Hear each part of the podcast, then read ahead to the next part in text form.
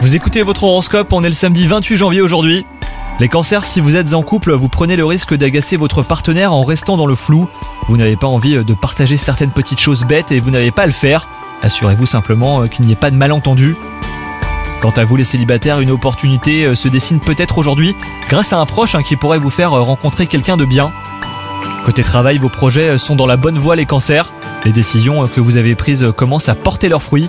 C'est encourageant et vous envisagez bah, d'aller plus loin. Si vous sentez que vous avez besoin de ralentir le rythme, bah, faites-le aujourd'hui hein, les cancers.